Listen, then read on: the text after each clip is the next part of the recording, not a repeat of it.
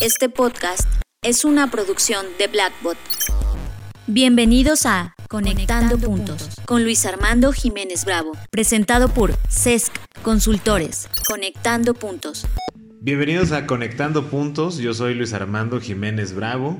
Una vez más un episodio de este podcast en el cual hablamos de economía, psicología, sociología, finanzas y básicamente cualquier área del conocimiento que nos ayude a entender este pequeño y loco mundo que llamamos sociedad. El día de hoy vamos a hablar de prosperidad y tengo el gusto de que me acompañe en esta nueva emisión mi socio Fernando Padilla, socio de CES Consultores quien, voy a dar un poco de contexto, está muy involucrado y ha desarrollado mucha investigación, sobre todo mucha fascinación y curiosidad por el pensamiento sistémico y cómo esto se traslada al tema de los negocios, la sociedad y básicamente en todos los sistemas en los cuales interactúan. ¿Cómo estás, Fer? Hola, ¿qué tal, mi estimado Luis? Me encanta el nombre de Conectando Puntos, me encuentro de maravilla, me encuentro con esa curiosidad latente de ir desglosando, desmenuzando esta palabra muy simple de prosperidad. y, también me gusta el nombre justo del podcast porque así lo veo yo, al, final es conectar puntos de estos sistemas que, en los cuales estoy envuelto y toda la gente está envuelta en esta interdependencia altamente compleja y al mismo tiempo, aunque esté compleja, está interrelacionada y, aunque parezca paradójico, tiene esa simplicidad tan bella. Sí, es, es complejo porque es simple. Parece una paradoja. Eh, parece una paradoja, pero es lo que vamos a intentar al menos el día de hoy con el tema de prosperidad. Y la pregunta de arranque, para comenzar a conectar los puntos, sería pues, ¿qué es prosperidad? ¿Qué, qué podemos empezar de tomar como referente conceptual de la prosperidad? La prosperidad. A mí me gusta mucho observar estas palabras que terminan en dad, bondad, fealdad, prosperidad. Y, me gusta explorarlas porque estas palabras que terminan en dad suelen ser así para denotar que es que tienen la capacidad de algo, de, en este caso, prosperidad, la capacidad o habilidad de prosperar. Entonces, la palabra prosperar sería también interesante a explorar. Esa acción de, ser próspero o próspera. y, es lo interesante. El, ¿Qué es prosperidad? ¿Hay una, ¿Hay una prosperidad que abarque todos y a todas? ¿O es algo particular para cada persona? Y también es esa parte. ¿Dónde inicia? ¿Dónde termina? O si realmente termina la prosperidad. Creo, creo, que son puntos ya de arranque muy, muy complejos y tiene razón, no, no me he detenido a pensar este tema de ser este, próspero, de, de prosperar como... Prosperar, si ya lo vamos desglosando un poco más, es como la acción de pro espera, ¿no? De ver hacia adelante. Eh, tal vez tenga una misma raíz etimológica con esperanza, o no lo sé, o con definitivamente prospectiva. Sería bueno analizar etimológicamente esta palabra de prosperidad. Y partiendo de esa base, eh, conceptualmente, conceptualmente eh, podemos definir de entrada como una posible definición de prosperidad la acción de mejora continua de los recursos, ya sea a través de la calidad de vida constante y si eso no fuera suficiente, tal vez pudiera ser más sencillo comenzar por definir lo que no es prosperidad. Algo que yo tengo muy claro es que riqueza no es igual a prosperidad. Puedes tener acumulación de recursos, que es la riqueza, puedes hacer mucho dinero, pero no necesariamente eso te vuelve próspero en, la práctica. O puedes acumular cualquier otra situación, ¿no? Conocimientos, etcétera, pero esa riqueza en algo no necesariamente se puede identificar o te va a llevar a la prosperidad. Ahora, dentro de esta parte hay una mención interesante que es la calidad de vida. Y eso ya sería otro punto de vida. O sea, si prosperidad es ir mejorando de manera continua que impacte en mi calidad de vida y me acerque tal vez cada vez más a mi intención o mi propósito de vida, pues ¿qué es la calidad de vida? ¿Qué, podríamos aportar desde, este enfoque de pensamiento sistémico, que es la calidad de vida. La calidad de vida, aquí tendría que ver también con la palabra calidad y más que desglosarla, la calidad es algo que a mí me, me, me, gusta mucho porque es algo muy simple, aunque cuando menciono la palabra, la gente a la cual se la menciono empieza a decir, pues claro, la calidad es pues que algo sea, sea, de calidad, ¿no? Que algo sea, pues, sea bueno. Y, viene esta ambigüedad, esta parte de, bueno, quedamos en el mismo punto de arranque. Y, la calidad tiene que ver con este cumplimiento de parámetros que, que alguien establece. O sea, puede que yo establezca un, un, un tal cual estándar de calidad, entonces pongo tal cual los parámetros que requiero cumplir para tener ese estándar de calidad. Y ese estándar quiere decir que todo lo que haga bajo esos parámetros va a salir muy similar con ciertas variaciones permitidas que están contempladas en esos parámetros. Y entonces es como, vamos a ponerlo así, es como si fuera nuestra receta. Si yo voy a hacer unas quesadillas, eh, y empiezo a querer ponerle cierto estándar de calidad, entonces empezaría por desglosar la lista de qué necesito de insumos. Claro. Eh, cuál tipo de queso y del tipo de queso de cuál proveedor y del, del, tipo de tortilla, cuál tipo de tortilla, cuál proveedor o si yo lo voy a hacer o si yo voy a hacer también el queso. Mm. Entonces empezar a, a cuestionar todo eso y, entonces hacerlo. Y no, no termina ahí. Es nada más como para la materia prima porque la quesadilla termina siendo un producto terminado. Entonces también hay un acto de transformación que tiene que ver con la temperatura a la cual va a estar el comal o, o, la superficie en donde vaya a ponerla, a qué temperatura debería estar para que entonces todas las quesadillas salieran bajo ese mismo estándar de calidad. Entonces empieza a ver esos parámetros de cantidad de queso, tipo de queso, tipo de tortilla, el peso de la tortilla, la, temperatura a la cual va a ser calentada la tortilla, en qué momento le pongo el queso, después de cuánto tiempo de calentada la tortilla, voy a voltearla por los dos lados o no a la tortilla, porque eso va cambiando. Entonces, volviendo a esta parte de calidad de vida, tendría que ver también con esto, cuáles son los parámetros de, de la vida que quiero llegar a tener. Wow. Entonces, vinculado a eso, y, me encanta esto que mencionas de, pues riqueza no es prosperidad. Yo diría también que acumulación tampoco es prosperidad y, tampoco confundir que la generación de riqueza tiene que ver con la acumulación. eso también creo que es importante recalcar. O sea, creo que la, la riqueza se genera para que pueda ser riqueza. Cuando se empieza a acumular, entonces empieza un acto de acumulación.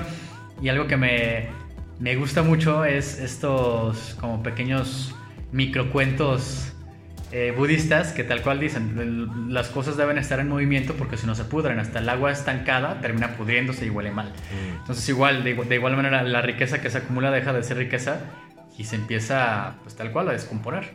Se deteriora la riqueza. Se deteriora la riqueza, entonces debe, para ser riqueza debe ser generada. Mm. Y, para, y para que siga con, continuando siendo riqueza, debe de seguir su camino en lugar de estancarse. Y volviendo a la prosperidad, va vinculado a, esta parte de, bueno, ¿y qué es prosperidad? ¿Cómo sé que estoy prosperando? ¿Cómo sé que alguien está prosperando? O esta parte también de está prosperando con el parámetro que yo estoy o los parámetros que yo estoy midiendo de mi calidad de vida y entonces tal vez para mí esa persona no está prosperando porque lo estoy midiendo desde mi parámetro. Desde mi parámetro y la persona entonces se le pregunta si dice, ¿sabes que Sí, soy una persona muy próspera. Entonces viene esta, esta cuestión de entonces, ¿qué es prosperidad? O sea, si es la acción de ver hacia adelante o sea, empezando como a, ver esta parte de pro y esta parte de esperar que tiene que ver con esta visión, de ver hacia adelante, entonces creo que tendría que ver esa, un poco con esta cuestión de ¿y qué, veo? ¿Qué veo adelante de mí? o, dónde quiero llegar? O sea, ¿qué horizonte es el que es el que estoy persiguiendo? Estás escuchando Conectando, puntos con Luis Armando Jiménez Bravo. ¿Qué es lo que alcanzo a ver también? ¿Qué es lo que alcanzo a ver? Que, es uno de los conceptos que me, me gusta mucho. de uno de los conceptos que me gusta mucho que manejas, que la creación de conciencia es la ampliación de la mirada, ¿no? Eh, como dices, sí, ¿qué es lo que yo espero ver? Pues tiene mucho también con mi capacidad de ver, con, con qué tanto tengo ampliada mi mirada y a partir de esa ampliación que yo tengo, pues mi espectro de lo que yo visualizo hacia adelante eh, aumenta. Me interesa mucho esta parte que comentas de los parámetros y lo quiero vincular en esta parte de la calidad de vida. De definitivamente entonces más que hablar de calidad de vida, es de cumplimiento de parámetros para la definición de lo que es la vida, de lo que tú aceptas como aquella vida que para ti es adecuada. No quiero decir satisfactoria, no quiero decir eh, abundante o rica, etc. Simplemente es una vida adecuada si mejora el cumplimiento de estos indicadores de parámetros, que me voy a atrever a hacer una eh, comparación, de decir parámetros, reglas, si se cumplen estas reglas dentro de mi vida y se van cumpliendo estos indicadores, entonces hablo de que mejora mi calidad de vida porque estoy en cumplimiento constante de estas reglas o de parámetros de vida. Que ya lo estableciste, cambia mucho, no es lo mismo una persona que tiene ciertas reglas de, para su vida y se pretende visualizar la vida de otras personas e indicar, oye, eso no es prosperidad o eso no te está mejorando tu calidad de vida, pues no lo sabes porque primero tendríamos que comparar cuáles son nuestros parámetros o nuestras reglas de vida. Que esta parte me interesa mucho vincularla porque tú hablas dentro del pensamiento sistémico justamente de esta parte. ¿Cuándo empieza a haber detrimento de un sistema? Cuando se rompen las reglas del sistema. ¿Cuándo empieza a haber sufrimiento? ¿Cuándo empieza a haber dolor? ¿Cuándo empieza a decaer esta calidad de vida? Pues cuando rompes esas reglas que te daban calidad. ¿Y por qué se rompen entonces las reglas de, los sistemas? Yo, creo que en, esta parte es interesante algo que hemos llegado a, a charlar, es el... Ningún sistema se rompe es todo sistema tiene un objetivo, sea consciente o sea no consciente de, parte de la persona que lo diseña y lo ejecuta. Eh, ¿A qué me refiero? si ponemos un ejemplo muy sencillo de 1 más 1 es 2, si lo hago un millón de veces va a seguir dando 2 este sistema de 1 más 1 la parte interesante viene, pero es que yo quería que diera 3, entonces el sistema está fallando. Y es ahí cuando digo, eh, no, no falla, de hecho está dando el resultado para el cual está diseñado. Uno más uno va a dar 2 y tú quieres que dé 3. Entonces viene esta ampliación de mirada, este aumento en la conciencia de decir, a ver, 1 más 1 está dando 2, yo quiero 3. ¿Qué elementos son con los que cuento? Que tú lo mencionaste como recursos y está, me parece padrísimo. Porque los recursos, como los estoy utilizando, o sea, como lo estoy acomodando, uno más uno me da dos, pues me sigue dando dos. Y yo, que quiero que dé tres, digo que el sistema está fallando, cuando realmente viene esta cuestión de decir, está fallando o necesito modificar el sistema para, para que dé el 3. Para que dé un resultado diferente. Para que dé el resultado diferente. Porque viene esta parte de este cuestionamiento de, en cada situación, que me gusta más llamar a llamarle situaciones y quitar de mi vocabulario la palabra problema, para así decidir cómo atender cada situación. Entonces es como, si me, ¿a qué me refiero con esto? Es, si me da hambre, pues no es un problema. Es una situación que yo decido resolver o no. Que decido resolver o no y decido cómo resolver o no. Entonces, viendo esta parte también de, este microsistema de uno más uno es, ¿tiene solución? Lo más probable es que, es que pueda ser que sí, es una, tiene una alta probabilidad de, que lo puedas cambiar y lo pueda cambiar y de la otra salida, el 3.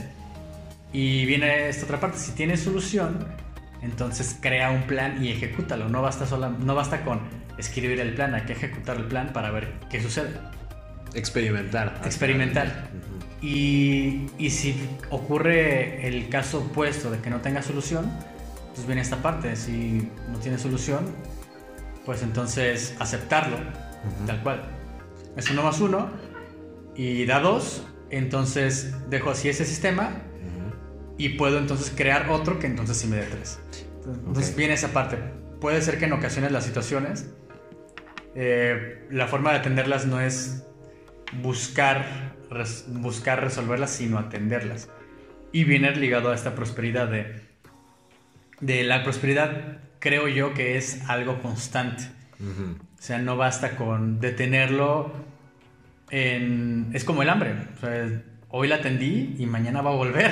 Y tengo Entonces, que volverlo a atender. y voy a vol- volver a buscar y volver a decidir de qué manera atender a esa situación de hambre.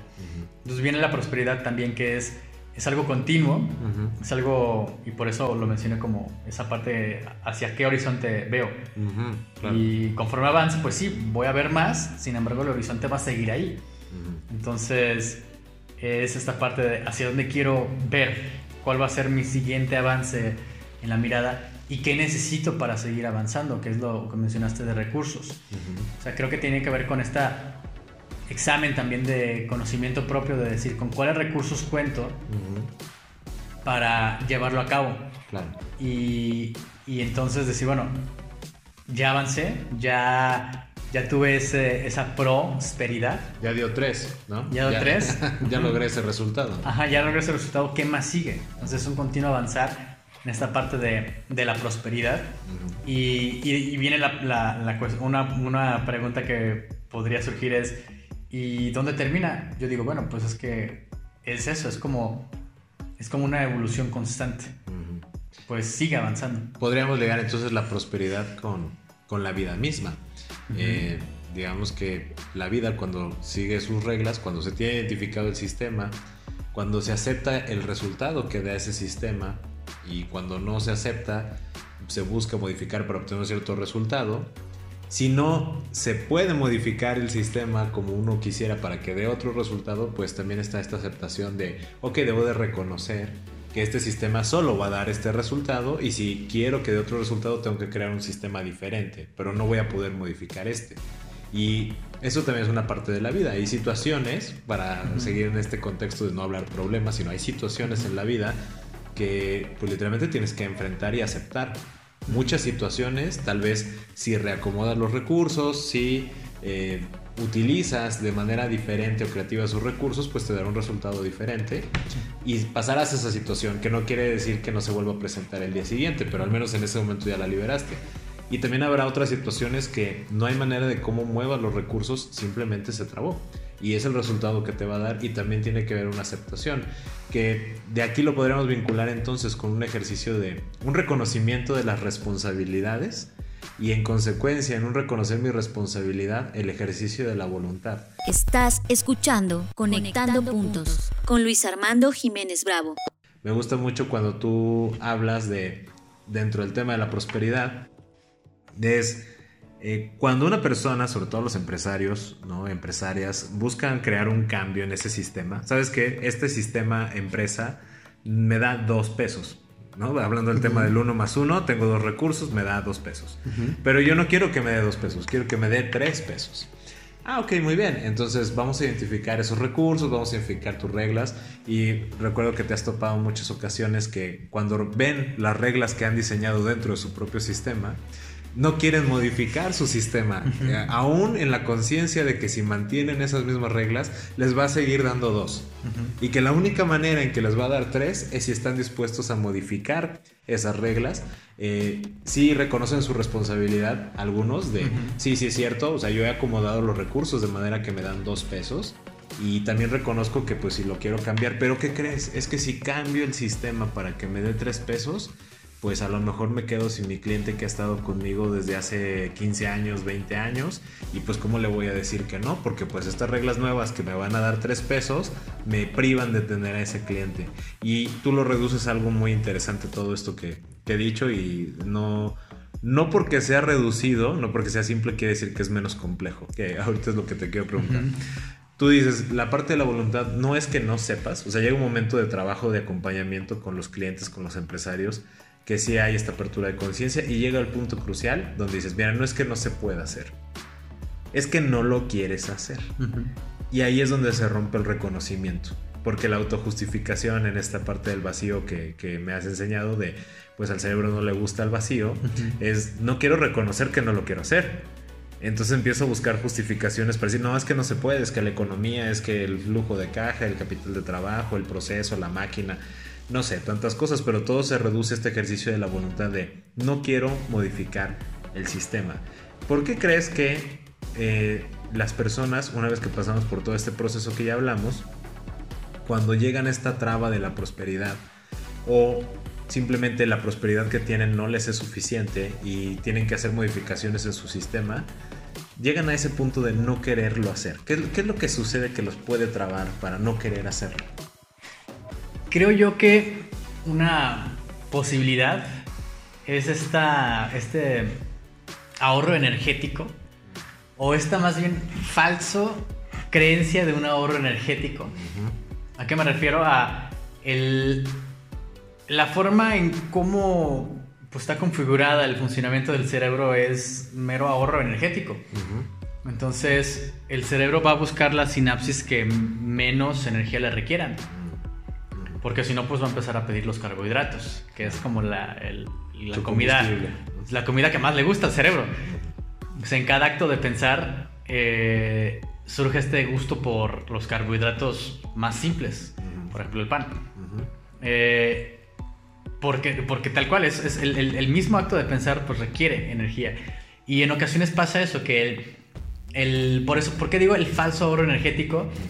Porque viene esta rumiación mental de seguirle dando vueltas y vueltas a la misma situación de, si tengo esta situación actual en mi negocio, es estoy funcionando así y estoy obteniendo este resultado y quisiera ganar más, sin embargo es no quiero eh, hacer algo distinto y empiezo a culpar a los clientes, a los proveedores que ahora ya no me dan el producto con la misma calidad, al, mercado que no, que no es comprensivo con mi idea, a la competencia que pues está dura, a quien sea que se encuentre eh, al frente de la función pública, ya sea municipal, estatal, federal, federal, el, incluso hasta al mismo bloque económico al cual pertenezca mi país. Ah, claro, sí. a, incluso las reglas fiscales o incluso las, las leyes mercantiles dentro de, de, tal cual de, mi estructura legal bajo la cual me constituí. claro. Pero bien esa parte es, hay un falso oro de energía porque el tomar una decisión de, cambio también es liberadora. Y esa rumiación mental de darle la vuelta al mismo es tal cual, dedicarle energía a lo mismo, solo de forma constante.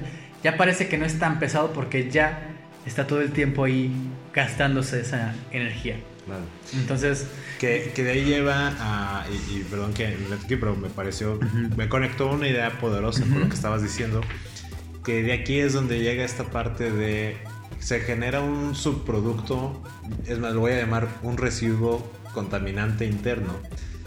Cuando yo no quiero hacer este cambio, generalmente viene asociado cierto estrés o cierta ansiedad. Sí. Pero cuando yo ya estoy rumiando, como dices, por este falso ahorro energético, de no, no quiero ver el cambio, quiero justificar el por qué no puedo cambiarlo o por qué no quiero hacerlo, la ansiedad no desaparece el estrés sigue estando ahí y de hecho incrementa porque en la medida que pasa el tiempo, pues te sientes más estresado, más ansioso y tienes la respuesta enfrente, pero prefieres seguir ignorando la respuesta o no voltear a ver esa respuesta de cambio. Y el falso ahorro energético, como dices, se valida doblemente. Una, porque de todas maneras el cerebro sigue trabajando formas de cómo justificarlo. En la misma energía que le está invirtiendo a justificar el por qué no quiere hacer las cosas, de la misma que le invertiría el, cómo lo podemos hacer. Y aparte, la única diferencia es que te sale más caro, ¿no? Gastas más o te cuesta más esa energía porque se suma el estrés y la ansiedad que te lleva a otro montón de cosas, ¿no? O sea, a, vicios, a pérdida de hábitos o deterioro de las relaciones personales y luego ya no sabes ni por qué. No sé por qué estoy tan estresado, ¿no? Sí, la respuesta siempre estuvo ahí. Preferiste lo más barato, ¿no? Pero ese lo barato sale caro y terminaste, de hecho, invirtiendo mucha más energía de la que debiste haber en algún momento, no sé si debo usar la palabra debiste, pero más bien que pudiste haber utilizado en, en un momento dado. ¿no? Sí, y, y fíjate que regresando a esta parte de lo que mencionamos como parámetros o reglas, a mí me gusta poner el ejemplo de, es como en los deportes, cada deporte tiene sus reglas y, y viene esta cuestión de qué pasa cuando empiezan a romperse las reglas. Eh, puede, puede darse un escenario, o recibo una multa por haber roto una regla, vamos a ponerlo en el caso del fútbol soccer, si un delantero decide tomar con sus manos el balón, Claro. pues hay una, hay una penalización. Ahora viene esta parte y viene, por, por eso menciono esta cuestión de también de autoconocimiento, de decir, bueno, bajo cuáles son las reglas que yo puse para mi negocio. Ujú. O sea, si yo puse las reglas para jugar fútbol, hay que jugar fútbol Ujú. y hay que disfrutarlo. Congruencia. Congruencia, porque si no, luego viene esa parte de no, es que ya ves que me dijeron que el cambio era bueno, la innovación, bla, bla, bla, bla, hay que comprender, hay que romper las reglas para, para crear y bla, bla. Pero viene esta cuestión, o sea, es, ok, puedes tomar el balón si estás jugando básquetbol. Tendrías que cambiar de juego. Tendrías que cambiar de juego. Ahí viene el cambio, o sea, sí viene un cambio y viene otro sistema de reglas. Entonces sonará, y por eso me gustan mucho esas, como las que parecen paradojas, pero no lo son, de la innovación está guiada por reglas. Solo hay que saber cuáles reglas hay que seguir para entonces generar esas innovaciones. Claro. En lugar de creer que las reglas están para, para coartar la creatividad y entonces evitar la, la innovación, creo que es eso, es ser conscientes de en qué campo estás jugando. Otro ejemplo que me, que me gusta mencionar es, si de repente tú tienes tu restaurante vegano súper exitoso, o bueno, vamos a ponerlo con, con unos números muy abundantes, Positivos. muy positivos. Y, y tus clientes empiezan a decirte, ¿sabes qué? Deberías poner unos cortes de carne. Como que creo que se te ven Chonchos. chonchos, acá buenos, jugosos, sabrosos. Y, y qué pasa? Hay gente que dice, ¿sabes qué? Pues sí, hay que hacerle caso a lo que dice el mercado. Y lo mete y paz, truena la unidad de negocio. Entonces, ¿qué es lo que pasa? Pues es este cuestionamiento, decir, ¿cuáles son las reglas? Y jugar con esas reglas. Entonces, ¿sabes qué? Aquí no cabe este corte de carne. Sin embargo, viene esta parte interesante. Oye, me están diciendo que quieren carne. Aquí no cabe. ¿Qué tal si lo pongo en otra unidad de negocio? Que entonces es ahí donde vienen esas oportunidades. Es decir, estoy escuchando que la gente quiere algo que no tengo. Exacto. Y la pregunta sería, ¿cabe en mi unidad de negocio?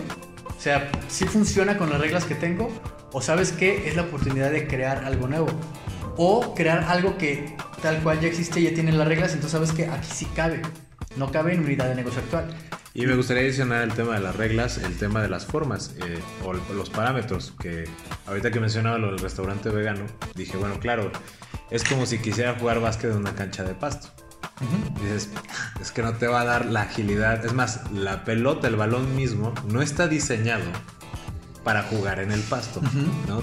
O cambias el balón, O cambias de cancha. o cambias las reglas, o Cambias cambias la reglas. cancha, pero resulta que eso conlleva otra vez un costo energético muy alto y hay una resistencia y hay muchas cosas. Cuando lo más sencillo es de, ok, mis, mis clientes ya me están pidiendo que juegue básquet, ¿no? Dijeron, wow, me diste un súper espectáculo en el fútbol, ¿no? Me encanta tu carne, este, perdón, tu comida vegana, pero ahora quiero probar este mismo arte que tienes culinario en la carne. Ah, ahora quieres que juegue básquet, pues déjame cambiar la cancha porque ni las reglas son las mismas, ni la cancha es la misma, ni las condiciones son las mismas. Y cuando no respeto esa congruencia, no soy consciente de esa congruencia, pues trae fracaso, trae sufrimiento. Y hablamos del fracaso en el sentido grande de nunca te va a dar el resultado que tú estabas esperando tener. ¿no? Sí, que, que esa es la parte interesante de, de que, que también comentamos de cuál sería lo opuesto a la prosperidad. O sea, si prosperidad puede ser esta cuestión de, de con los recursos seguir avanzando, ver hacia adelante, eh, y es un, un camino constante, un avanzar, aunque el horizonte siga ahí. Sin embargo, avanzas y empiezas a ver otras cosas que antes no veías, Ujú. y aún así el horizonte sigue ahí. Entonces, eh, podría ser, como lo habías propuesto, miseria, o podría ser fracaso, donde el fracaso pudiera ser esa parte de, como luego lo menciona, ¿no? De, pues sí, es, no es el caerte, sino el decidir ya no, decidir ya no levantarte. Sí, ya no levantas. O decir, ¿sabes qué? Que- o, o el fracaso tal vez sea eh, esa pesadez de autocastigo aunque ya haya pasado, aunque ya es como te comiste una torta de tamal y está fuera de tu dieta y te sigas castigando un mes después.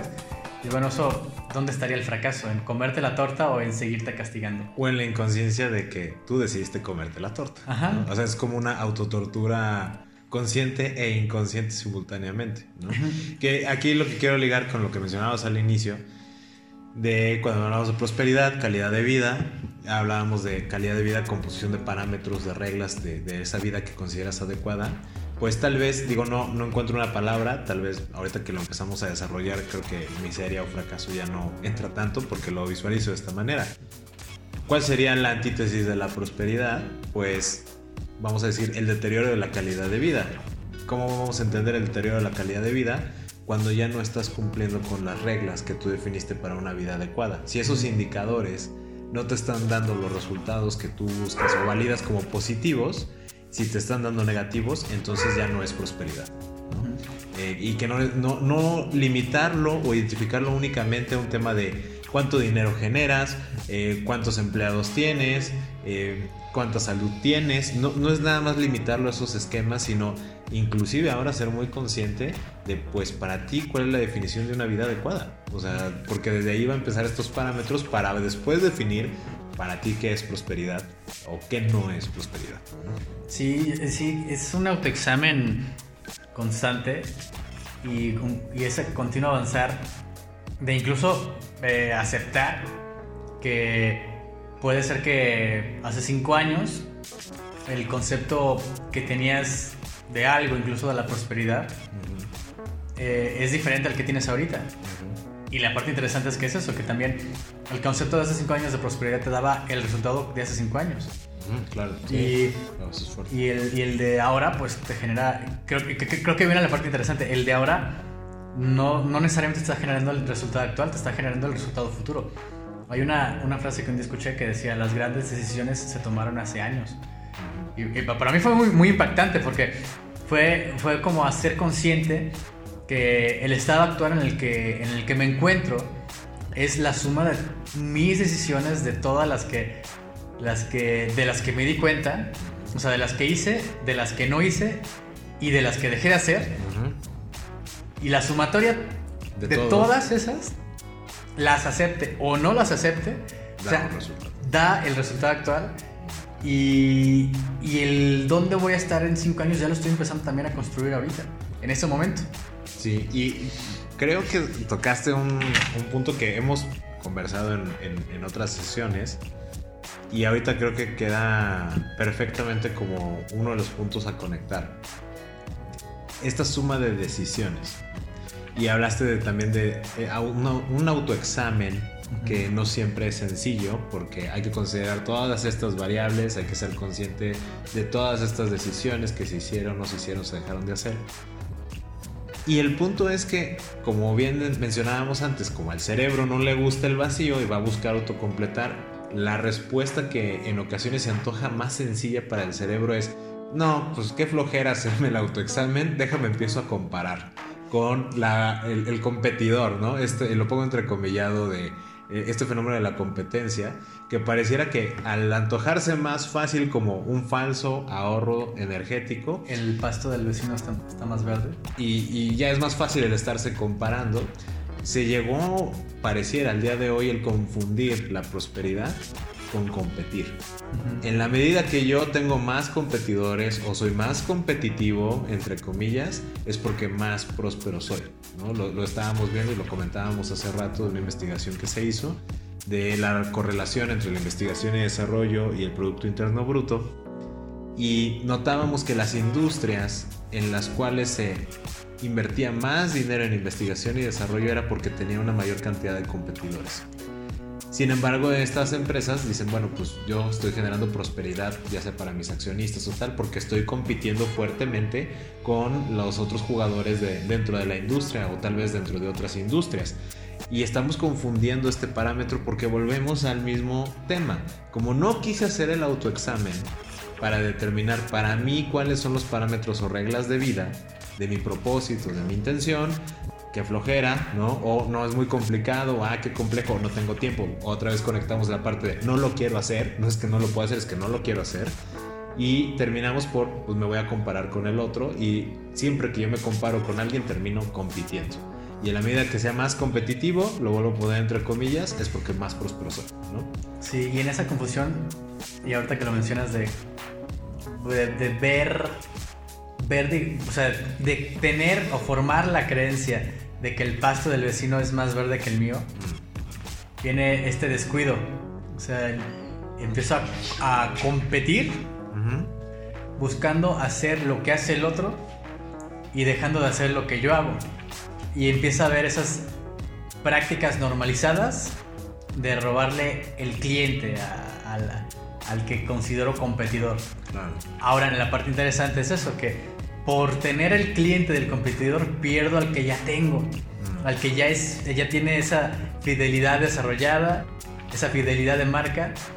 Y viene esta parte que, que se me hace muy interesante de, en esta comparación de competir en lugar de admirar. O sea, porque se empieza a ver una envidia, una, una competencia envidiosa. Eh, también me daño, me daño y en el sentido de que, por ejemplo, si de repente yo digo, ay, no manches, esta persona empieza a hacer unas acrobacias fenomenales, y digo, pues claro, si yo tengo una complexión similar, peso 75, el peso 65, yo mido 1,80, pues él también, pues claro que me va a salir. Y lo intentas y la caída. Y no funciona. No funcionó. Y me lastimo además.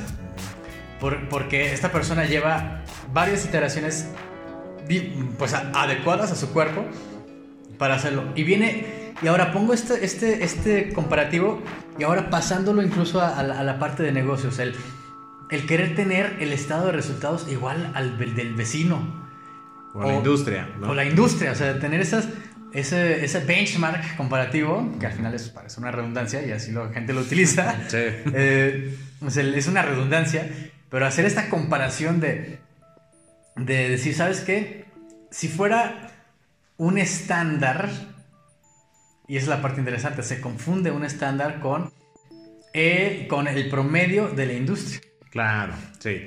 Comparas este, el estándar con la media, ¿no? Ajá, exactamente. es, un error garrafal. Y viene esta parte donde busco que mis estados financieros luzcan o como la industria o como mi competidor más cercano. Más cercano sin prestar atención a lo que me están diciendo mis estados financieros en este momento. Entonces vuelve, o sea, por esos dichos nuevamente de antes de querer, de querer criticar a tu vecino, tal vez convenga barrer tu, propia casa, ¿no? Entonces es lo mismo, o sea, es ¿por qué querer tener los estados financieros del competidor cuando entonces estoy dejando de ver los míos? cuando el competidor tiene unos recursos que, si bien podrán ser similares, no son iguales. E igual los míos podrán ser similares a los de él, pero al final son diferentes. Podrás tener un producto similar, pero, pero satisface otros deseos y necesidades. Para otra audiencia, para otros clientes. Y entonces dejo de escuchar, dejo de ser empático con mis clientes por querer tener el estado de resultados eh, o el estado de balanza general, o el flujo de efectivo, o, la rotación de inventario, lo que tú quieras llamarle, de, algún indicador financiero similar al de mi vecino y descuido el mío. Entonces creo que es esta parte donde viene esta cuestión de la, la prosperidad tiene que ver con esta conciencia de mí mismo y cómo me conecto con el entorno, en lugar de querer ver la prosperidad en, en el vecino para ver cómo la copio. Totalmente. Y creo que esa frase resume perfectamente bien todo lo que hemos estado hablando de, y conectando los, los diversos puntos, pero antes de, terminar esta emisión, me gustaría cerrar con una última pregunta que, que va de la mano con esta parte sistémica que, que dominas perfectamente. Y es, cuando yo estoy buscando ser próspero, ¿por dónde debo de empezar mi autoexamen? ¿Debo empezar por cuestionarme mis parámetros de vida?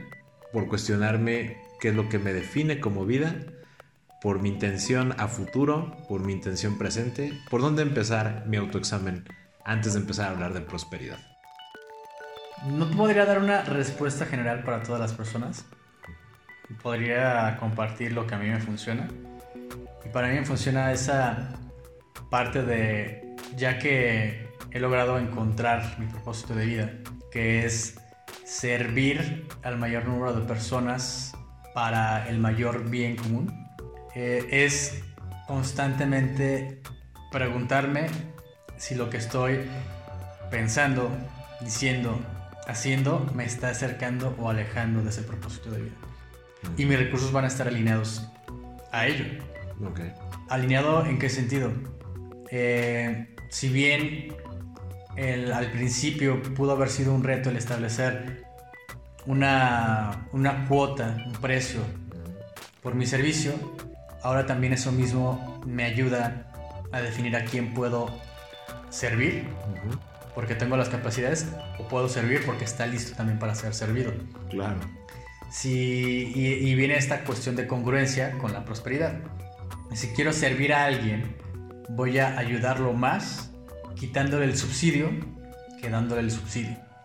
Claro, brutal. Entonces, es esa parte de cómo empezar con mantener presente mi intención de vida. Y mi intención de vida está en constante evolución porque va avanzando. Sigue siendo el, el mismo río con diferente agua. Y preguntarme eso, si lo que estoy decidiendo pensar, decidiendo decir, decidiendo hacer, me está acercando o alejando de, de mi propósito de vida. Y hacer ese autoexamen de manera recurrente y, como dices, de manera natural va a comenzar a conectar la construcción de la prosperidad. Es correcto. Muy bien. Pues antes vamos a, a, cerrar y agradecemos a todos nuestros escuchas en las diferentes partes del mundo. Esperamos que haya sido muy nutrido como fue para nosotros esta sesión que grabamos de Conectando Puntos. Dejen por favor sus comentarios, acérquense, manden mensajes a, a John, que de hecho, ¿dónde te pueden localizar o contactar para tener un acercamiento, dudas o simplemente conversar o discutir estas ideas, John? Me pueden localizar y yo uso, prefiero utilizar mi perfil personal de Facebook uh -huh. como Fernando J. Padilla. Pueden también localizarme a través de Twitter como arroba roconas y por esos medios podemos empezar la, o prolongar o extender la conversación. Excelente. Si quieren también alguna duda directa a CES Consultores, recuerden, eh, nos pueden localizar en nuestra página de Facebook, arroba CESC Consultores, o en nuestra página de internet www.cesc.com.mx. Esto es www.sesc.com.mx. Esperamos todos sus comentarios, su retroalimentación y próximamente tendremos más episodios donde colabore Jonathan con más pensamiento sistémico. Los invito a que sigamos conectando. Escuchaste Conectando, Conectando puntos, puntos con Luis Armando Jiménez Bravo, presentado por CESC Consultores. Conectando, Conectando puntos. puntos. Contenidos y conducción, Luis Armando Jiménez Bravo. Producción, John Black y Fernanda Rocha. Grabado en los estudios Blackbot.